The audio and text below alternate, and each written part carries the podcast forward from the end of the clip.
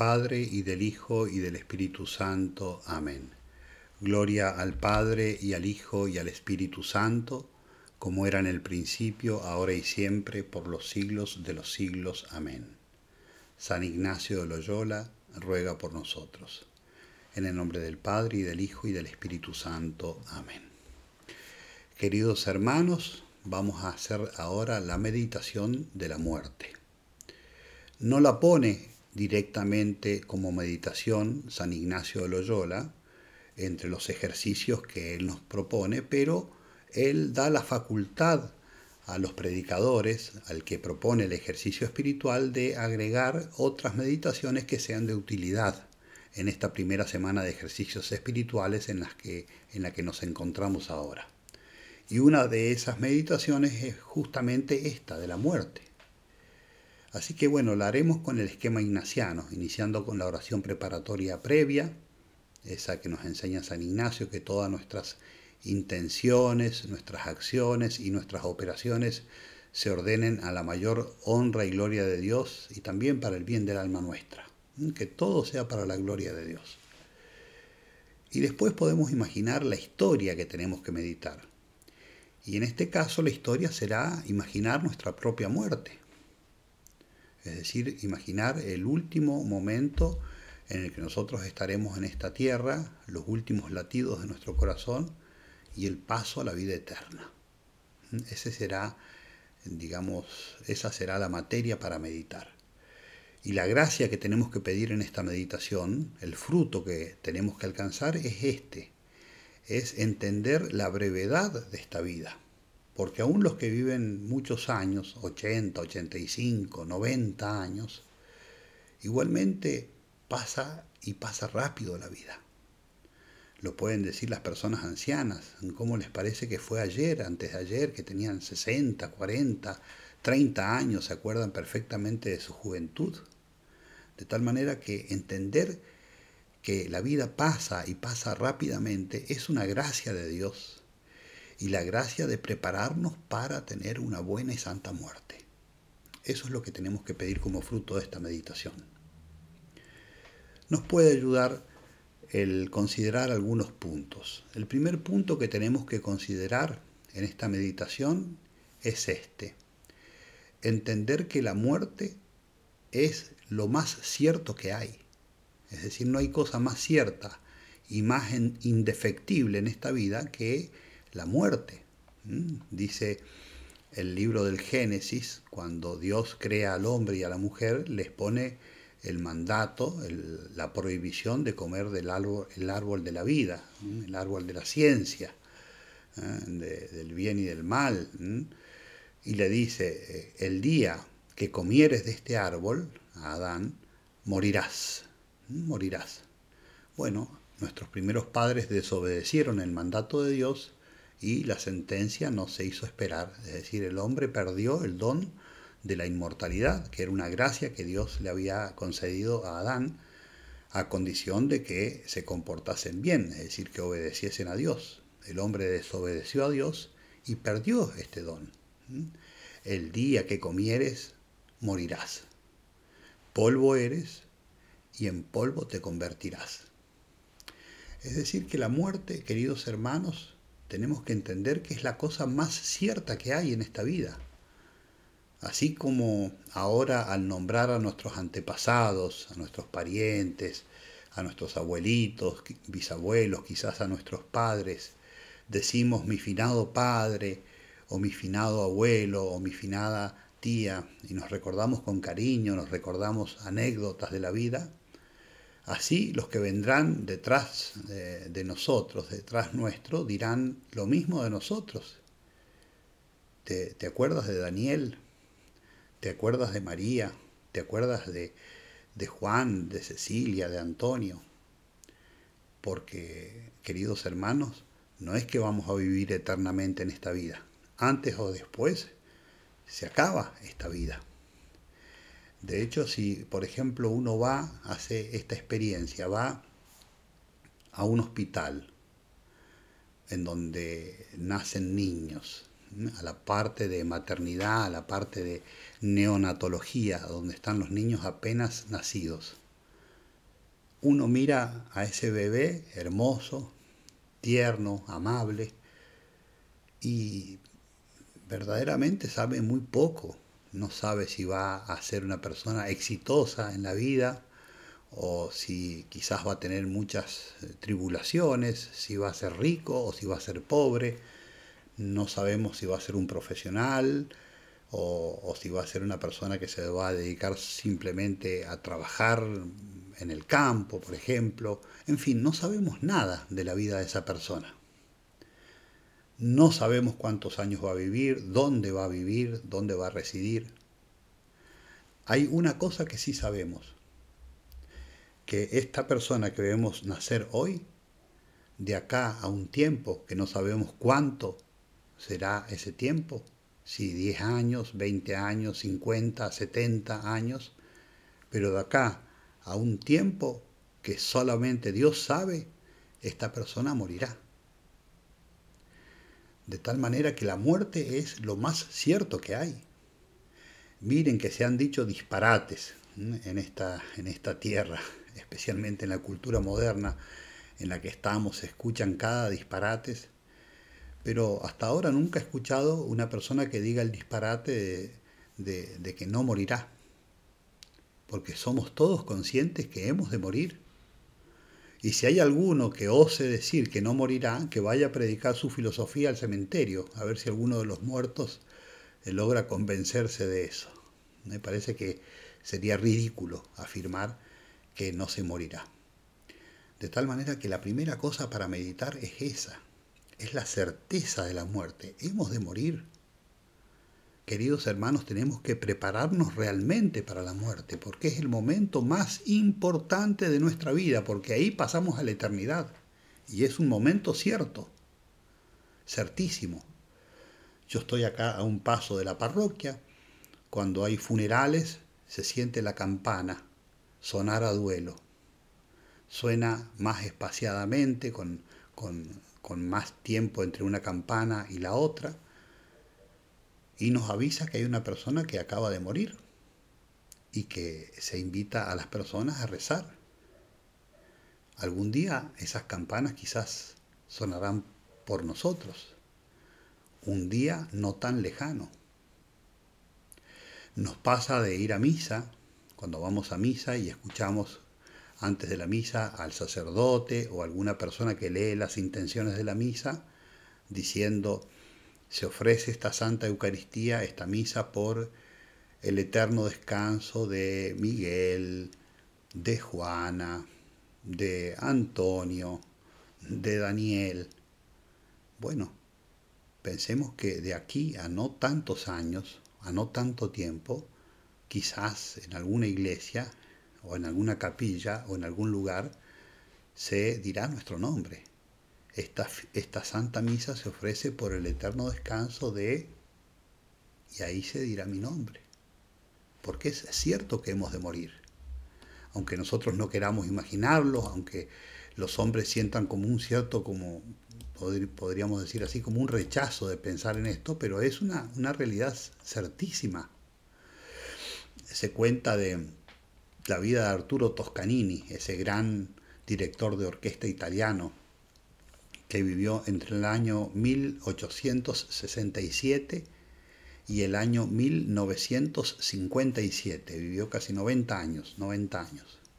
Cuando cumple 80 años, los alumnos le regalan un reloj y el que en nombre de todos sus discípulos le hace el ofrecimiento del reloj, le dice así, maestro, le regalamos este reloj como signo de reconocimiento de su trayectoria, sus alumnos, sus discípulos, y usted no va a tener que preocuparse por cambiarle las baterías al reloj, porque duran 50 años, así que cuando tenga que cambiarle las baterías, usted no eh, será el que tenga que preocuparse por eso. A lo que se cuenta que Arturo Toscanini tomó el reloj en su mano y lo mira simpáticamente al discípulo y a todos los que estaban en la sala allí por el festejo de sus 80 años y dijo, pensar que cuando yo tenga que cambiar la pila de este reloj, ninguno de ustedes va a estar vivo, porque ya se trataba de personas de una cierta edad. Es decir,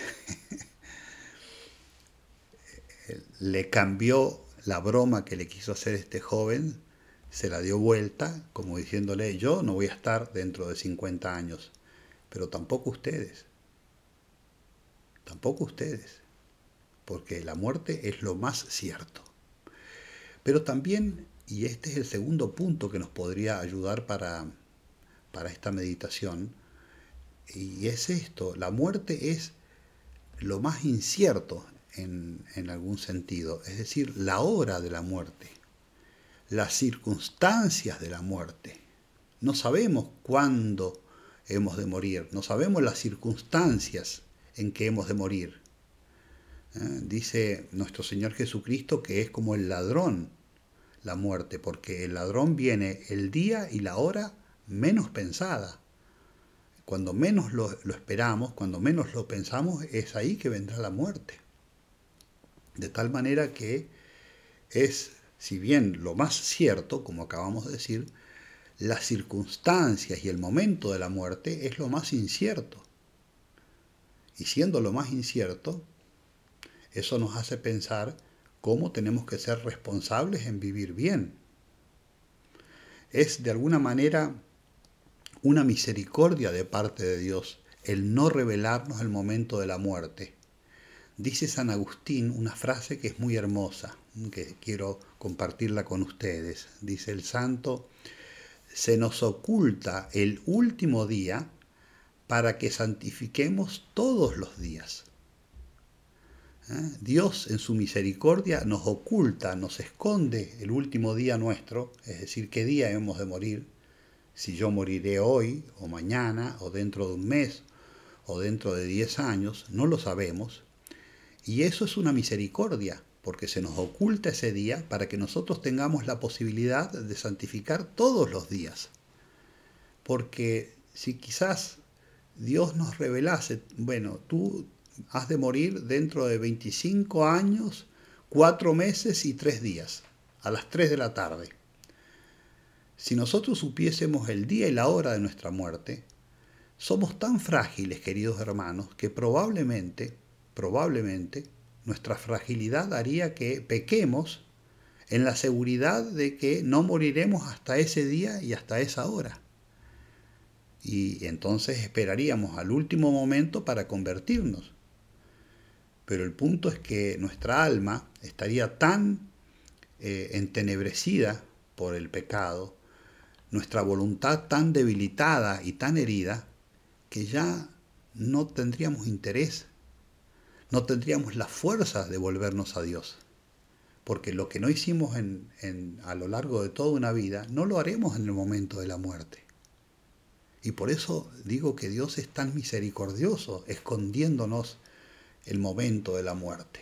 Es una misericordia de Dios y eso tenemos que pensarlo, tenemos que meditarlo. Qué bueno que es Dios con nosotros.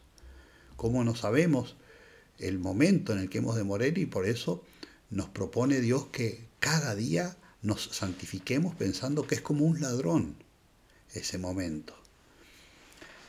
Nosotros religiosos hemos visto morir compañeros nuestros muy jóvenes, en circunstancias que jamás hubiéramos pensado, que iban a, fallecer.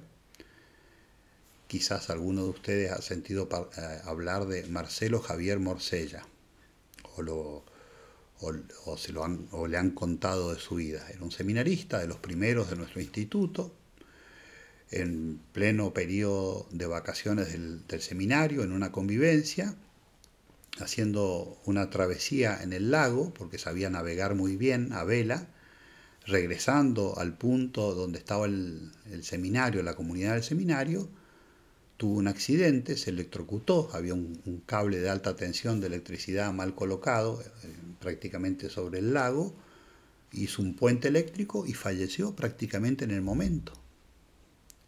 Un muchacho de 24 años. Si nosotros hubiéramos preguntado a Marcelo, que era un muchacho muy bueno y muy santo, un seminarista ejemplar, ha sido un modelo para muchos de nosotros, una fuente de inspiración en el seminario. Pero si nosotros hubiéramos preguntado en el momento en que él subía a ese catamarán para hacer la travesía en el lago, Marcelo, ¿cuándo pensás que te vas a morir? ¿Pensás que te vas a morir dentro de 15 minutos? Imagínense con 24 años, quizás se hubiera reído, como diciendo, no seas tan pesimista, ¿no? aunque él estaba preparado. Pero ¿quién hubiera pensado que en esas circunstancias eh, eh, iba a tener una muerte de esas características? O regresando, me acuerdo de una misión desde Brasil a Argentina, después de una misión popular, en, un vehículo en el que viajaban religiosas, una de las cuales eh, había estado acompañándonos en la misión que hicimos ahí en San Pablo, en Brasil. Tuvieron un accidente las hermanas y falleció esa hermana. Muy ejemplar también, María de Jesús Nazareno, era novicia. Era novicia. Es decir, estaba recién iniciando la vida religiosa. Si uno lo hubiera preguntado cuando iban en el viaje ya regresando a la casa de formación para iniciar los ejercicios espirituales, ¿cuándo piensas que vas a morir? Probablemente nos hubiera dicho, no sé, lo pongo en las manos de Dios, pero nunca hubiera dicho, hoy voy a morir. No lo hubiera imaginado. Por eso, dado que la muerte es lo más cierto, pero las circunstancias, es decir, la, hora de la muerte, y, el modo en que hemos de morir nos es a nosotros desconocido, nosotros tenemos que vivir de tal manera que de alguna manera la muerte nos, no nos sorprenda, porque tenemos que estar, queridos hermanos, siempre preparados, y ese es el punto. El punto es prepararme para la muerte, no como ese hombre rico del que cuenta el Evangelio que tuvo una cosecha extraordinaria y dijo, eh, alégrate, alma mía, que ya tienes muchísimos años, ¿eh? tienes para, para, muchos años acumulado. Date a una buena vida, date al descanso. En cambio Dios ese, al, al punto ese mismo día le dijo, insensato, hoy mismo me tendrás que dar cuentas de tu vida. Y lo que has acumulado, ¿para quién será? ¿Para quién será? Tanta fatiga, tanto trabajo, tanta ansia, tantos nervios, tantas peleas, ¿para quién será? Es decir, no, no tiene sentido acumular tesoros en la tierra y no acumular tesoros en el cielo, es decir, tesoros de, de méritos, tesoros de gracia, es decir, hacer obras de misericordia, vivir bien, convertirnos, eso significa estar bien preparados. Vivir de tal manera que si hoy Dios quisiese llamarme, no me pesa nada en la conciencia, no tengo ningún peso en la conciencia de haberle negado nada a Dios. De tal manera, queridos hermanos, que, como decíamos, la muerte es lo más incierto porque no sabemos las circunstancias. No lo podemos saber eh, precisamente el día y la hora. Vemos una persona que está quizás con una enfermedad terminal y podemos pensar, bueno, no le quedan muchos días, capaz que dentro de una semana, máximo dos semanas, esta persona muere, pero no sabemos exactamente. Pero hay una cosa que nosotros sí podemos hacer. De alguna manera, nosotros podemos escoger qué muerte queremos tener.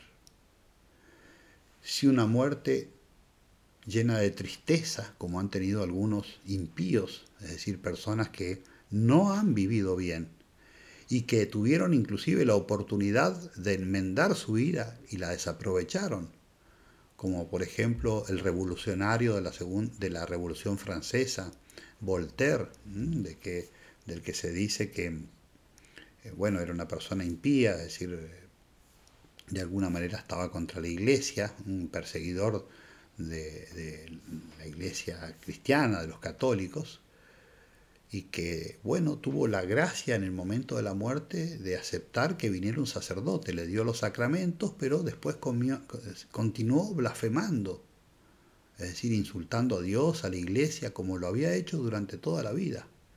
Y no obstante que Dios le había concedido la gracia de arrepentirse un rato antes, como siempre vivió así, así murió. Inclusive cuentan los que estaban cerca que murió hasta comiendo sus excrementos. Qué muerte tan fea y tan horrible. De tal manera que la muerte nuestra podría ser una muerte que nos llene de tristeza si hemos vivido tristemente en pecado. Si hemos pasado nuestros días, nuestras semanas en pecado mortal, casi provocando a Dios, como diciendo yo soy dueño de mi vida, yo hago con mi vida lo que quiero. La persona que vive así, de ese modo autosuficiente y como prescindiendo de Dios, no aprovechando del tiempo que Dios le da para usarlo bien, para enmendar su vida y para cumplir muchas obras de misericordia, esa persona probablemente ha de morir así. Salvo un milagro, lo más probable que el que vive mal muere mal. Salvo que Dios obviamente conceda una gracia extraordinaria como lo vemos por ejemplo en la cruz de nuestro Señor Jesucristo con el buen ladrón, que se arrepintió, aceptó la gracia de la conversión y Dios lo llevó ese mismo día consigo al paraíso. Pero la regla es que el que vive mal normalmente también muere mal. Así como se vive, así se muere. Pero también podemos, y ojalá que todos tengamos una muerte gozosa, podemos tener una muerte gozosa, llena de alegría, si se quiere, llena de paz, de serenidad, y esperando el encuentro gozoso con el Señor, como la muerte que han tenido los santos, como San Francisco de, Asís, que a la muerte le llamaba la hermana muerte, porque era la que le iba a abrir las puertas para encontrarse con Jesucristo, el más amado por él. O como la muerte que se cuenta que tuvo eh, el jovencito, el adolescente, eh, Santo Domingo Sabio. Se cuenta de él que estando en el oratorio en el año 1854, se sintió muy débil, estaba enfermo para morir, recibe el sacramento de la confesión, recibe seguidamente el sacramento de la unción de los enfermos, descansó un poco y le pide al sacerdote, que lo estaba asistiendo, también San Juan Bosco, que rezara el ejercicio de la buena muerte. Quiero prepararme para la muerte porque era una de las cosas que le había enseñado a hacer San Juan Bosco a los jóvenes, de prepararse para la muerte, inclusive este, con cierta frecuencia. San eh, Juan Bosco hacía con los jóvenes, con los adolescentes, el ejercicio de la buena muerte, es decir, para prepararse a tener una buena muerte. Reza ese, eh, y hace ese ejercicio de la buena muerte, eh, Santo Domingo Sabio, y luego se cuenta que abrió los ojos y sonriendo dijo, Adiós, querido Padre, adiós, qué cosas hermosas veo, qué cosas hermosas veo. O la muerte de Santa Teresita, el niño Jesús, que se cuenta que se acercó un sacerdote a darle la extremunción y a confesarla, y antes de hacerlo le preguntó, ¿está usted resignada a morir?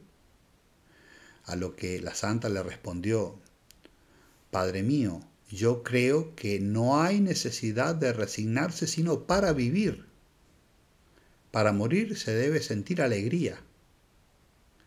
No es la muerte la que vendrá a buscarme, sino el Señor. Yo no tengo ningún miedo de una separación que me unirá para siempre al buen Dios. Y después de poco, la santa murió, entregó su espíritu al Señor o la muerte que tuvo el beato italiano Pier Giorgio Frassati, eh, una muerte santa, a un amigo un, poco de tiempo antes de morir, un par de semanas antes de morir, le escribe una carta en la que dice así, creo que el día de mi muerte será el más hermoso de mi vida. Creo que el día de mi muerte será el día más hermoso de mi vida. Es qué hermoso poder decir eso, ¿no? Por eso, queridos hermanos, hagamos bien esta meditación. Pensar que la muerte es lo más cierto, pensar que las circunstancias y el día y la hora es lo más, es lo más incierto y por eso hemos de prepararnos. Y de alguna manera nosotros podemos escoger qué muerte queremos tener. Si una muerte triste, como han tenido muchos pecadores, o en cambio una muerte gozosa y serena, como han tenido los santos y tantas personas que viven en gracia de Dios y con la conciencia en paz. Por eso, ¿qué muerte me gustaría tener? Preguntarnos, ¿qué muerte me gustaría tener? Bueno, si quieres tener esa muerte, vive de ese modo. Pidámosle la gracia de prepararnos bien para la, para la muerte a San José, eh, que es patrono de la buena muerte, a la Santísima Virgen María y por supuesto a San Ignacio de Loyola, que nos ayude a prepararnos bien para tener una buena y santa muerte. Pedir eso también en el coloquio, en esta meditación. Y decirnos a nosotros mismos, ¿qué he hecho por Cristo? ¿Qué es lo que estoy haciendo por Cristo? ¿Y qué es lo que debo hacer por Jesucristo? Gloria al Padre y al Hijo y al Espíritu Santo, como era en el principio, ahora y siempre, por los siglos de los siglos. Amén. San Ignacio Loyola ruega por nosotros.